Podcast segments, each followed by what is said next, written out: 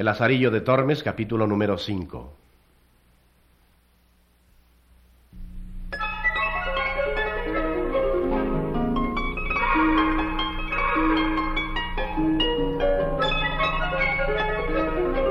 La vida del Lazarillo de Tormes.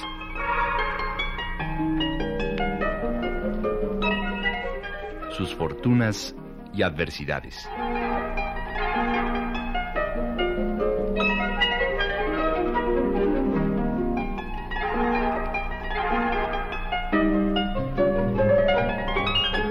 Radio Educación tiene el gusto de invitarles a escuchar la adaptación radiofónica de este clásico de la literatura universal.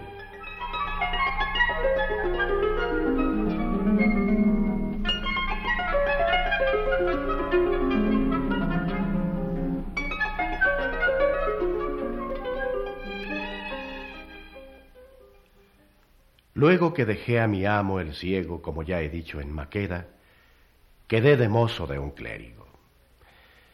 Escapé del trueno y di en el relámpago, porque era el ciego para con este un Alejandro Magno. No digo más, sino que toda la laceria del mundo estaba encerrada en este. Él tenía un arcaz viejo y cerrado con su llave, y en toda la casa no había ninguna cosa que comer como suele en otras. Al cabo de tres semanas que estuve con él, vine a tanta flaqueza que no me podía tener en piernas de pura hambre. Vime claramente ir a la sepultura si Dios y mi saber no me remediaran. Estando en tal aflicción y sin saber darme consejo, viéndome ir de mal en peor, un día que el cuitado y ruin y lacerado de mi amo había ido fuera de lugar. Llegóse acaso a mi puerta un calderero, el cual yo creo que fue ángel enviado a mí por la mano de Dios en aquel hábito. Preguntóme si tenía algo que adobar. Alumbrado por el Espíritu Santo, le dije, Tío, una llave de este arte he perdido. Temo, mi señor, me azote por vuestra vida. Veáis si en esas que traéis hay alguna que le haga que yo os la pagaré. Comenzó a probar el angelico una y otra de un gran sartal que de ellas traía, y yo ayudarle con mis flacas oraciones. Cuando no me cato, veo en figuras de panes, como dice, la cara de Dios dentro del arcaz, y abierto díjele, Yo no tengo dineros que os dar por la llave, mas tomad que ahí el pago. Él tomó un bodigo de aquellos, el que mejor le pareció, y dándome mi llave, se fue muy contento, dejándome más a mí. Mas no toqué nada por el presente, porque no fuese la falta sentida. Y aun porque me vi de tanto bien, Señor, parecióme que la hambre no se me osaba llegar. Vino el mísero de mi amo, y quiso Dios no miró en la oblada que el ángel había llevado.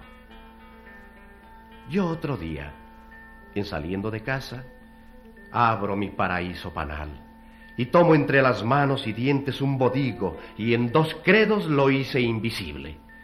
No se me olvidó el arca abierta y comienzo a barrer la casa con mucha alegría, pareciéndome con aquel remedio remediar desde en adelante la triste vida.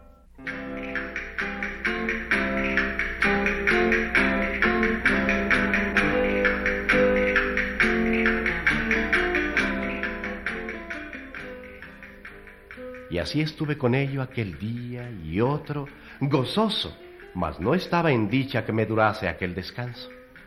Porque luego al tercer día me vino la terciana derecha.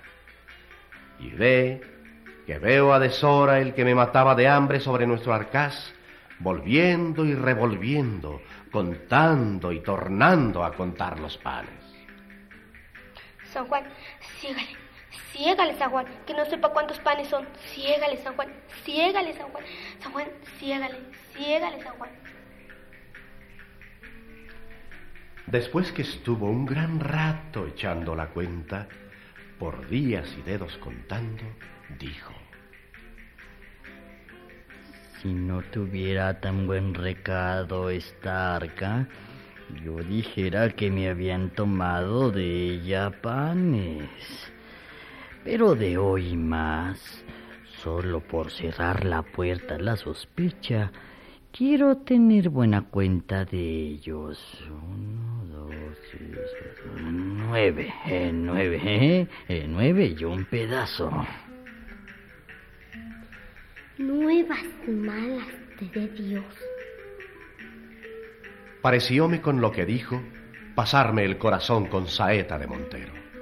Y comenzóme el estómago a escarbar de hambre, viéndose puesto en la dieta pasada.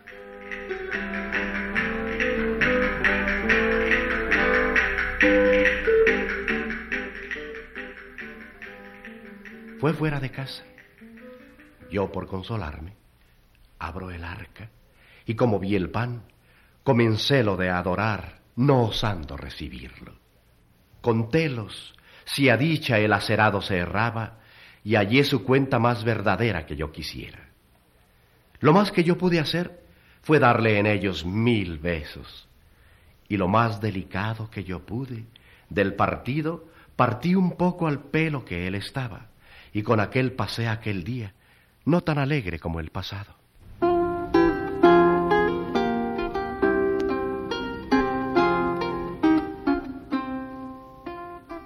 Mas como el hambre creciese, mayormente que tenía el estómago hecho a más pan en aquellos dos o tres días ya dichos, moría mala muerte.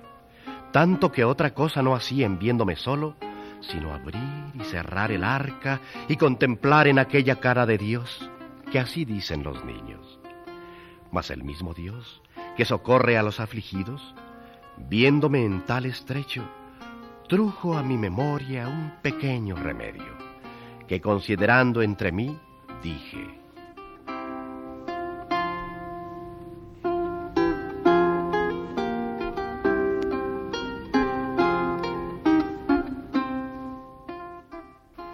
Este arquetón es viejo y grande y roto por algunas partes, aunque pequeños agujeros. ¿Puedes de pensar que ratones entrando en él hacen daño en este pan? Mm, sacarlo entero no es cosa conveniente, porque verá la falta el que en tanta me hace vivir. Mm, esto se sufre bien. y comienzo a desmigajar el pan sobre unos no muy costosos manteles que allí estaban. Y tomo uno y dejo otro, de manera que en cada cual, de tres o cuatro, desmigajé su poco. Después, como alguien toma grajeas, lo comí, y algo me consolé. Mas él, como viniese a comer y abriese el arca, vio el mal pesar, y sin duda creyó ser ratones los que el daño habían hecho, porque estaba muy al propio contrahecho de como ellos lo suelen hacer. Miró todo el arca de un cabo a otro, y viole ciertos agujeros por dos sospechaba habían entrado. Llamóme diciendo,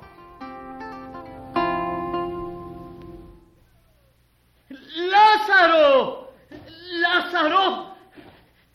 Mira qué persecución ha venido aquí esta noche por nuestro pan. ¿Eh? ¿Qué ha sido? ¿Qué ha de ser? Ratones que no dejan cosa a su vida.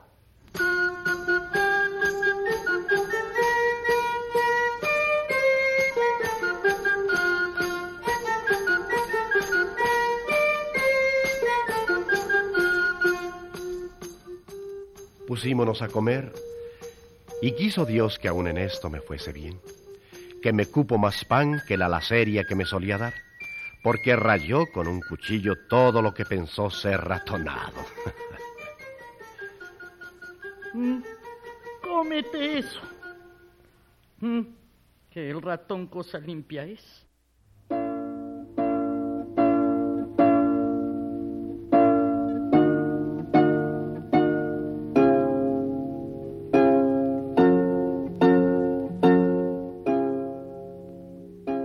hacía aquel día, añadiendo la ración del trabajo de mis manos o de mis uñas, por mejor decir.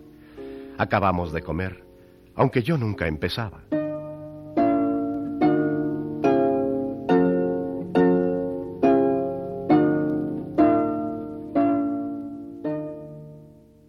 Y luego me vino otro sobresalto que fue verle andar solícito quitando clavos de paredes y buscando tablillas con las cuales clavó y cerró todos los agujeros de la vieja arca.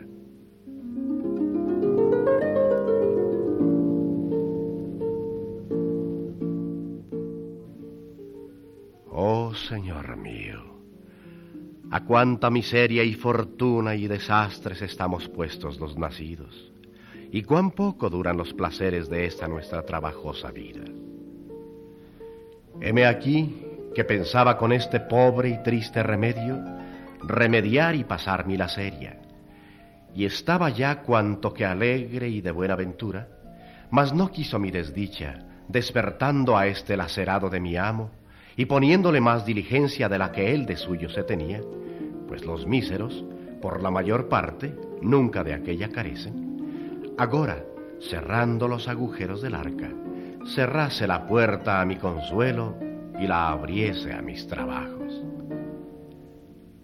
Así lamentaba yo, en tanto que mi solícito carpintero, con muchos clavos y tablillas, dio fin a sus obras.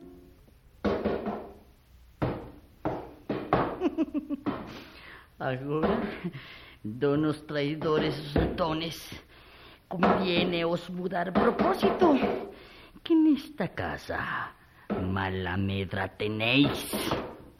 De que salió de su casa, voy a ver la obra.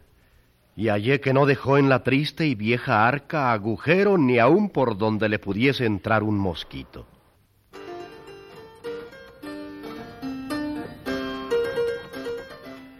Abro con mi desaprovechada llave, sin esperanza de sacar provecho, y vi los dos o tres panes comenzados, los que mi amo creyó ser ratonados, y de ellos todavía saqué alguna laceria, tocándolos muy ligeramente, a uso de esgrimidor diestro.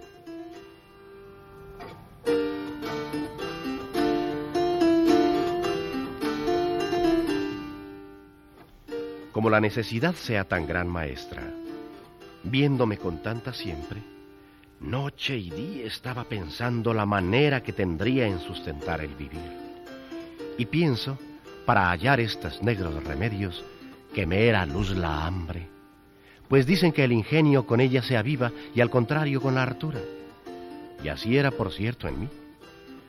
Pues estando una noche desvelado en este pensamiento, pensando cómo me podría valer y aprovecharme del arcaz, sentí que mi amo dormía, porque lo mostraba con roncar y en unos resoplidos grandes que daba cuando estaba durmiendo.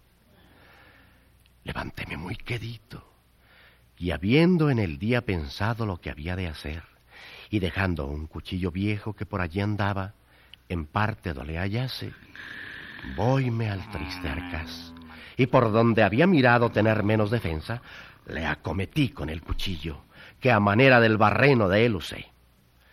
Y como la antiquísima arca, por ser de tantos años, la hallase sin fuerza y corazón, antes muy blanda y carcomida, luego se me rindió y consintió en su costado, por mi remedio, un buen agujero. Esto hecho, abro muy paso la llagada arca, y al tiento del pan que hallé partido, hice según de Yuso está escrito. Y con aquello, algún tanto consolado, tornando a cerrar, me volví a mis pajas en las cuales reposé y dormí un poco. Lo cual yo hacía mal, y echábalo al no comer, y así sería, porque cierto, en aquel tiempo no me debían de quitar el sueño los cuidados del rey de Francia.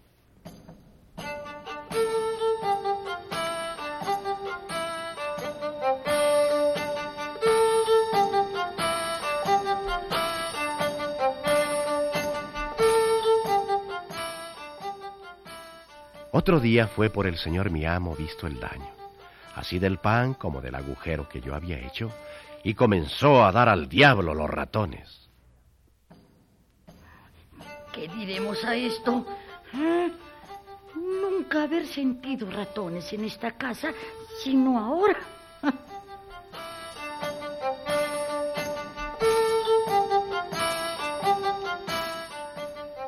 Y sin duda debía de decir verdad Porque si casa había de haber en el reino justamente de ellos privilegiada, aquella de razón debía de ser, porque no suelen morar donde no hay que comer. Torna a buscar clavos por la casa y por las paredes y tablillas y a tapárselos.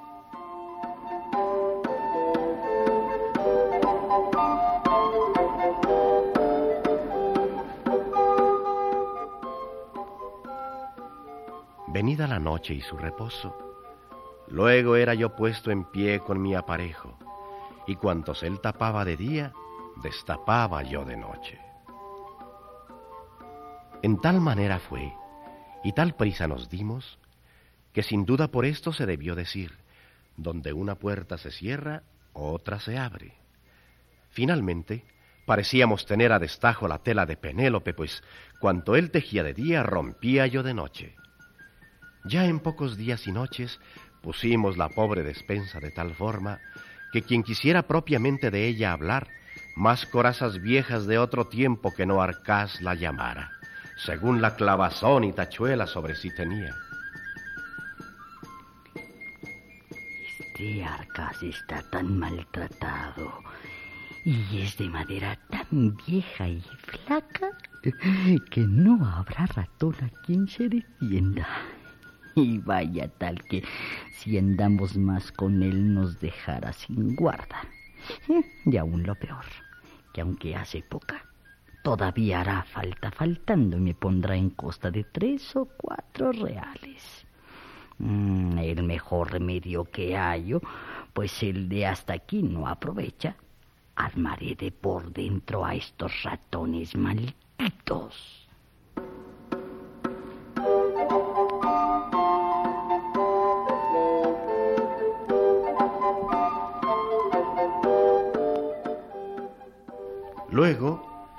Buscó prestada una ratonera y con cortezas de queso que a los vecinos pedía, continuo el gato estaba armado dentro del arca, lo cual era para mí singular auxilio, porque puesto caso que yo no había menester muchas salsas para comer, todavía me holgaba con las cortezas del queso que de la ratonera sacaba, y sin esto no perdonaba el ratonar del bodigo como hallase el pan ratonado y el queso comido, y no cayese el ratón que lo comía, dábase al diablo y preguntaba a los vecinos.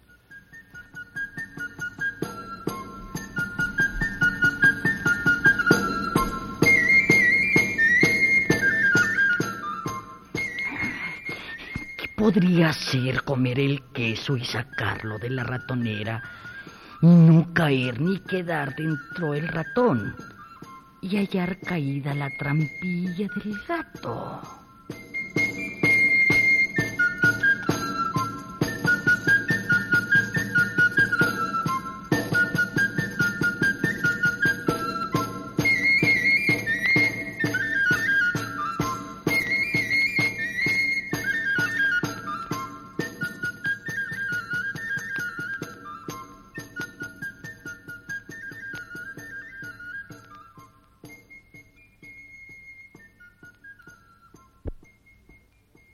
Hurtar por hambre no es delito. ¿Qué vale un mendrugo de pan? El clérigo está desesperado. ¿Qué será de Lázaro si lo descubren?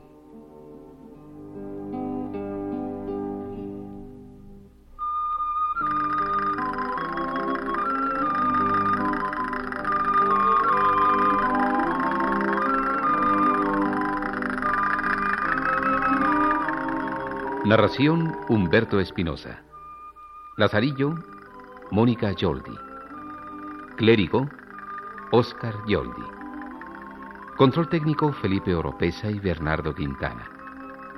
Efectos físicos Cruz Mejía. Musicalización Graciela Ramírez. Dirección y adaptación radiofónica de Edmundo Cepeda en una producción de Radio Educación.